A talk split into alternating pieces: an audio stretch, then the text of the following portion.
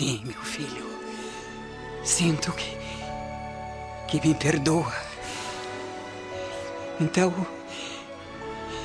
Então. Realiza minha vingança. Fábio Cornélio deve morrer.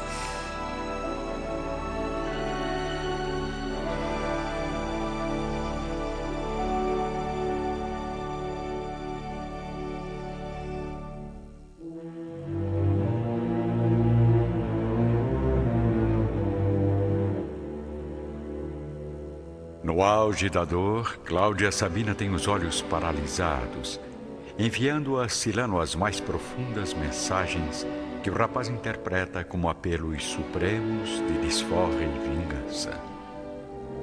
Após um derradeiro suspiro, sua alma aflita abandona o corpo coberto de sangue, enquanto as mais fortes perturbações mentais invadem o espírito do jovem oficial. Pelos deuses. Como pude ter a coragem de matar a minha própria mãe? Sou o mais infeliz e desgraçado dos seres. Ah, Fábio. Fábio Cornélio, amaldiçoado. Em breve irá fazer companhia a esta pobre alma nas trevas mais profundas da morte.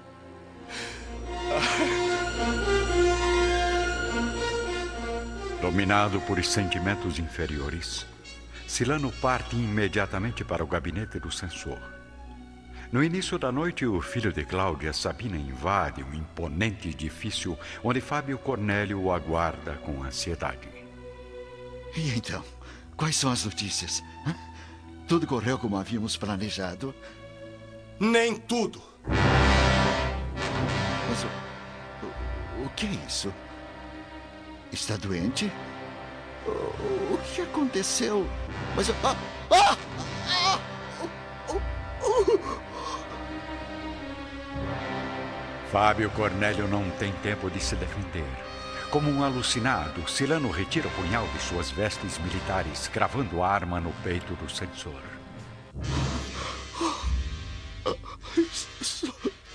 Socorro! Socorro!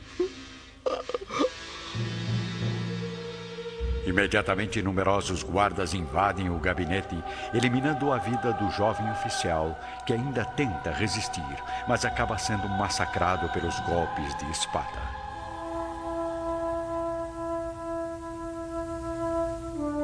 No dia seguinte, Elvídio Lúcius convoca os servos e assessores de confiança para uma reunião em sua residência. Antes de tudo, chamem minha filha e o marido que estão em Capua para virem o mais rápido possível. Os funerais de Fábio Cornélio e de Silano devem ser realizados imediatamente, sem alarde. Minha esposa não está em condições de receber a notícia da morte do pai. Andem, não temos tempo a perder. Minutos depois, à beira do leito, Elvídio chora desesperadamente ao lado da esposa agonizante. Márcia procura consolar o irmão, assumindo a direção de todos os protocolos sociais, atendendo aos amigos e parentes dos falecidos. Como está ela, meu irmão? Acaba de despertar. Transmite nos olhos uma expressão fria e sem vida. Alba disse alguma coisa? Pronunciou palavras incompreensíveis que eu daria a própria vida para entender. Pelos deuses, sinto que esta pobre criatura perdeu a razão para sempre. No início da noite, Caio e Ovídia chegam a Roma, tomados de enorme tristeza e abatimento. A presença da filha e do genro constitui para Ovídio uma suave alegria. Porém, para o seu coração humilhado, parece não haver mais consolo neste mundo. Papai, o senhor precisa descansar. Não dorme há várias noites. É, Euvídia tem razão. Deixe-nos permanecer esta noite em seu lugar, orando por Alba Lucínia à beira do leito. Não queremos que também adoeça, meu amigo. Obrigado. Mas enquanto tiver forças, ficarei aqui. Tenho certeza de que ela faria o mesmo por mim. Alma, esposa querida, pelos deuses, não nos abandone agora. Bem longe dali, na humilde Chopana de Alexandria, vamos ver Célia dormindo tranquilamente, contemplando na alma, através de um sonho iluminado, a visita radiosa de Cneio Lúcius. Célia, minha menina, deve orar muito por seu pai, que sofre agora mais do que nunca, tocado nas fibras mais sensíveis. Elvídio acompanha a esposa agonizante e sente que, diante da morte, cessam todos os seus poderes e suas dedicações carinhosas. Sua mãe não tardará a partir deste mundo, assim como Fábio Cornélio e o jovem Silano já o fizeram. Quanto a você, neta abençoada, permanecerá ainda algum tempo na esfera terrestre, levando adiante a sua missão, escrita com as cores do infinito nas páginas da eternidade. Enquanto isso, Elvídio continua no silêncio do quarto de Alba Lucínia, tentando de alguma forma se comunicar com a esposa que parece mergulhada num sono profundo e sem volta. Alba, por que me abandona? Desperte. Ilumine de novo a minha solidão. Se a ofendi alguma vez, me perdoe. Não fiz nada além de amá-la profundamente. Vamos, me atenda. Eu vencerei a morte para guardá-la em meus braços. Lutarei contra todos. Junto de seu coração, terei forças para viver reparando os erros do passado. Mas o que farei sozinho e abandonado? Deuses do céu, não bastam as ruínas do meu lar, os destroços de minha felicidade para me redimir aos vossos olhos. Tende compaixão do meu ser desventurado. O que eu fiz para pagar tão pesada dívida? Deuses do bem, conservai a vida desta pobre criatura. Porém, logo ao amanhecer, Alba Lucínia se desprende do mundo com uma lágrima silenciosa.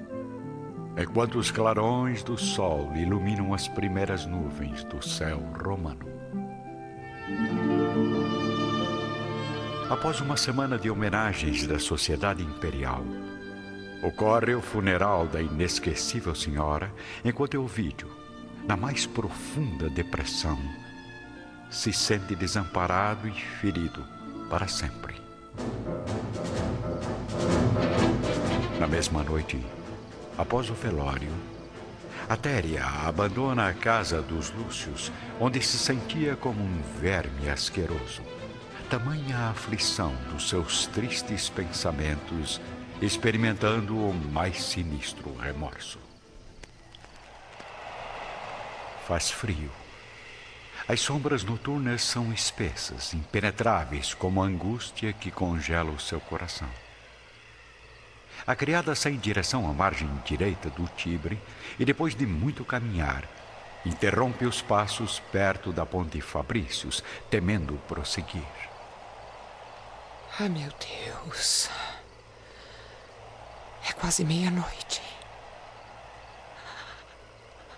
Dai-me força, Senhor. A paisagem é escura e deserta. A, a Téria pensa em retornar, movida por uma força inexplicável, como se pressentisse algum perigo. Porém, dois homens mascarados se aproximam como vultos escuros que se movem nas pesadas sombras da noite. Deus! Socorro! Socorro! Coloque uma mordaça nesta miserável antes que ela acorde a vizinhança. A serva ainda tenta gritar, mas um dos ladrões envolve seu rosto com uma toalha. Vamos lá, companheiro. O que está esperando? Apalpe logo a infeliz e termine o serviço. É apenas uma velha desprezível. Ah, não desanime. Alguma coisa me diz que é uma boa presa. Vamos, vamos. Essas mulheres avarentas costumam trazer o dinheiro escondido entre os seios. De fato, a Atéria esconde numa pequena bolsa todas as suas economias. Não é que o amigo estava certo.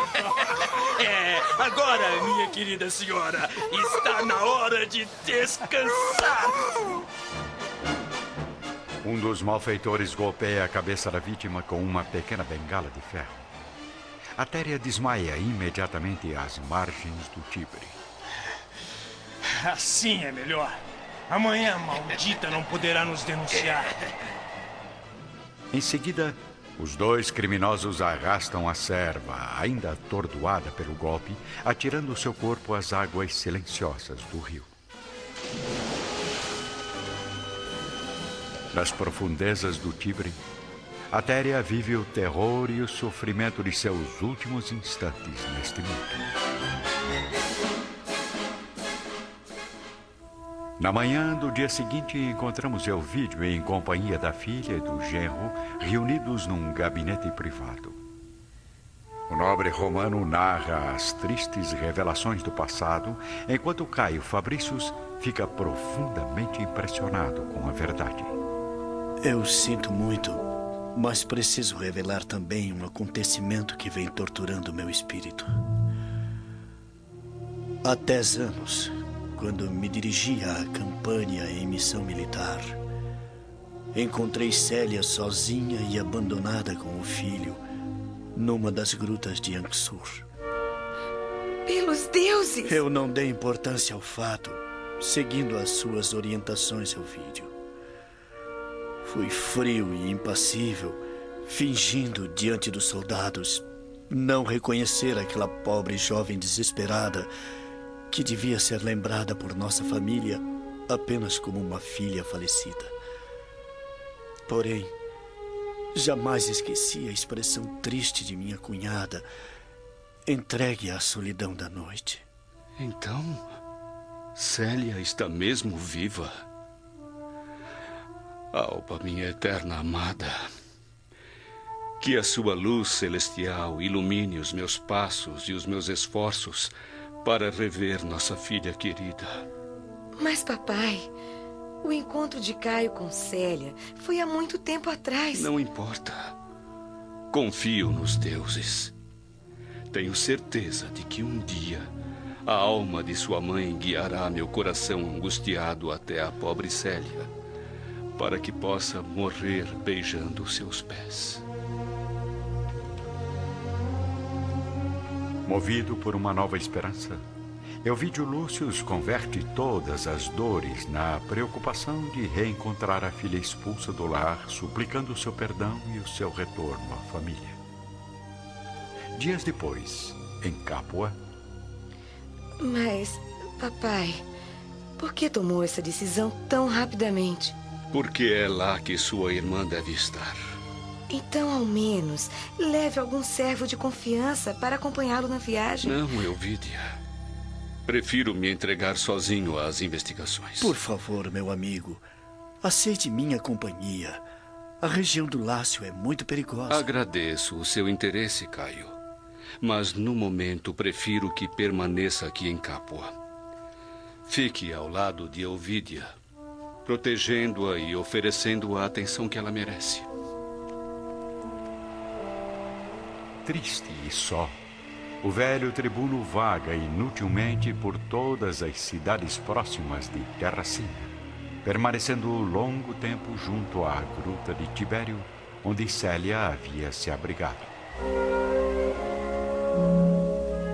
Porém, mesmo com tanta determinação, Elvídio Lúcius viaja por toda a Itália sem ao menos obter uma notícia sobre o paradeiro da filha. Um ano depois, o nobre Patrício regressa à capital abatido e desolado. Sozinho em seu gabinete, contempla a paisagem da metrópole com os olhos úmidos de lágrimas. Poderoso Júpiter, por que me desampara neste momento tão doloroso? Eu me sinto agora como uma árvore frondosa, completamente isolada na planície extensa da vida. Enquanto mantinha a meu lado a esposa e as filhas, podia suportar os furacões violentos que desciam dos montes. Mas, destruídos os troncos próximos, agora sou incapaz de resistir aos ventos mais leves dos vales obscuros do destino. Recolhido ao gabinete, Elvídio passa a receber apenas a visita dos amigos mais íntimos. E certo dia é procurado por alguém muito especial. Rúfio Propércio! Que surpresa! Como está o meu velho camarada de infância? Ah, tentando suportar as injustiças do destino. Assim como você, meu amigo. Ora, para tudo há um remédio nesta vida. Até mesmo para as angústias aparentemente incuráveis. O que houve com você, Rúfio? Parece mais disposto, otimista. Como conseguiu esquecer as tristezas e as desgraças que invadiram a sua casa no passado? Ah, cara Elvídio. Depois de tão longa separação, creio que está surpreso com a minha fortaleza moral diante das tragédias que sofri. Porém, devo explicar o porquê da minha resignação e serenidade. Hoje abandonei nossas crenças inexpressivas para me apegar a Jesus Cristo, o Filho de Deus vivo. Será possível? Sim. Hoje compreendo melhor a vida e os sofrimentos neste mundo. Somente nos tesouros do ensino cristão encontrei a força indispensável à compreensão da dor e do destino. Só Jesus, com a sua lição de piedade e misericórdia, pode nos salvar do abismo de nossas angústias profundas para uma vida melhor que não comporta os enganos e as desilusões da terra. Pelos deuses! Já que se sente ferido pelo destino, por que não frequenta as reuniões cristãs? É bem possível que encontre no Evangelho a paz almejada, a energia imprescindível para vencer todos os tormentos da vida. Enquanto isso, no pomar da residência de Elvídia e Caio Fabricius. E então? Elvídio obteve alguma notícia sobre Célia? Não. Papai chegou a Roma há uma semana, completamente desconsolado. Desde então, Passa horas sozinho no gabinete. Pelos deuses, como estou arrependido. Se houvesse seguido as razões do coração, teria acolhido Célia em minha caravana e a colocado em algum lugar seguro. Esqueça as tristezas do passado. Vamos lembrar de minha irmã apenas como uma alma bondosa e iluminada. Esteja onde estiver, Célia jamais sentirá nenhum rancor, pois seu espírito é infinitamente mais evoluído que o de qualquer criatura deste mundo. De volta ao gabinete, após ouvir o convite do velho amigo, Elvídio se lembra das crenças da filha. Sim, o nobre tribuno não tem mais dúvidas de que o cristianismo ofereceu a ela todas as forças para suportar o sacrifício. Além disso, Elvídio recorda as figuras de Nestório e Ciro que haviam caminhado para a morte sem nenhuma resistência. Muito bem, Rúfio. Aceito o convite. Onde será a reunião? Será numa casa humilde junto à porta Ápia. Irei com você. Virei buscá-lo à noite. Espero que Saulo Antônio compareça à Assembleia. Quem é Saulo Antônio? É um famoso pregador. Homem ainda novo, inteligente e culto. Que fez de sua existência uma sagrada missão no trabalho de ensino do Evangelho. Terá a oportunidade de conhecê-lo em breve, meu amigo. À hora marcada, os dois velhos companheiros se dirigem ao local das reuniões humildes, onde pela primeira vez Elvídio Lúcio ouvirá a leitura do Evangelho e as palavras singelas dos cristãos. Não. Ainda não compreendo esse Jesus que perdoa e ama a todos com o mesmo carinho e a mesma dedicação. Porém, no curso de numerosas assembleias, o pai de Célia começa a entender melhor o Evangelho. Mesmo não tendo o espírito tocado inteiramente por suas lições, passa a admirar o profeta simples e amoroso, que abençoava os pobres e os aflitos do mundo, prometendo um reino de luz e de amor, além das ingratas armadilhas terrenas. Uma noite, no entanto, Elvídio escuta um intelectual, quase sábio, exaltando as virtudes dos cristãos. É Saulo Antônio que produz na alma do velho tribuno uma admiração inexplicável. Meu amigo, trago meus votos para que a sua palavra iluminada continue a clarear os caminhos da terra. Desejo, porém, ouvir o seu esclarecimento sobre uma dúvida que carrego há muitos anos no coração. Não duvido dos atos dos apóstolos de Jesus, mas estranho que de há muito tempo para cá não haja mais na Terra organizações privilegiadas como a dos antigos seguidores de Cristo, que possam aliviar nossas dores e nossos sofrimentos. Meu irmão, antes de recorrermos aos intermediários, é necessário prepararmos o coração para sentir a inspiração direta do Messias. A sua dúvida é muito justa. Contudo, devo esclarecer que as vocações apostólicas não morreram para o mundo. Em toda parte elas florescem, sob as bênçãos de Deus que nunca se cansou de enviar até nós os mensageiros de sua misericórdia infinita. Há alguns anos, eu era inimigo declarado do cristianismo e dos seus ensinos. Porém, bastou a ajuda de um verdadeiro discípulo de Jesus para que meus olhos se iluminassem, buscando o verdadeiro caminho. Ainda hoje, lá está ele, franzino e humilde como uma flor do céu. Ah, Trata-se do irmão Marinho, que nos arredores de Alexandria constitui uma bênção de Jesus permanente e divina para todas as criaturas. Irmão Marinho? Jamais ouvi falar desse apóstolo.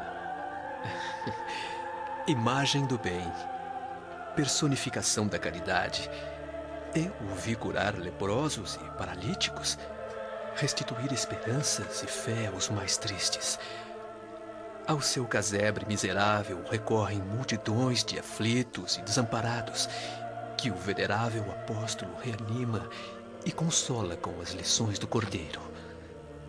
Depois de peregrinar pelas estradas mais escuras, eu tive o privilégio de encontrar a sua palavra carinhosa e benevolente, que me despertou para Jesus, das sombras do meu destino. E esse homem extraordinário recebe a todos sem distinção? Todas as criaturas merecem sua atenção e amor.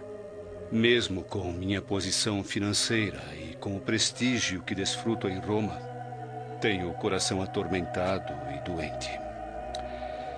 As lições do Evangelho têm sustentado, de algum modo, meu espírito abatido.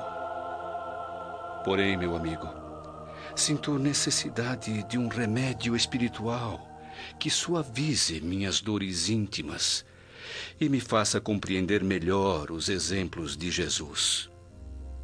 Desse modo, irei a Alexandria buscar o consolo desse apóstolo. Mesmo porque uma viagem ao Egito, nas atuais circunstâncias da minha vida, só fará bem ao meu coração.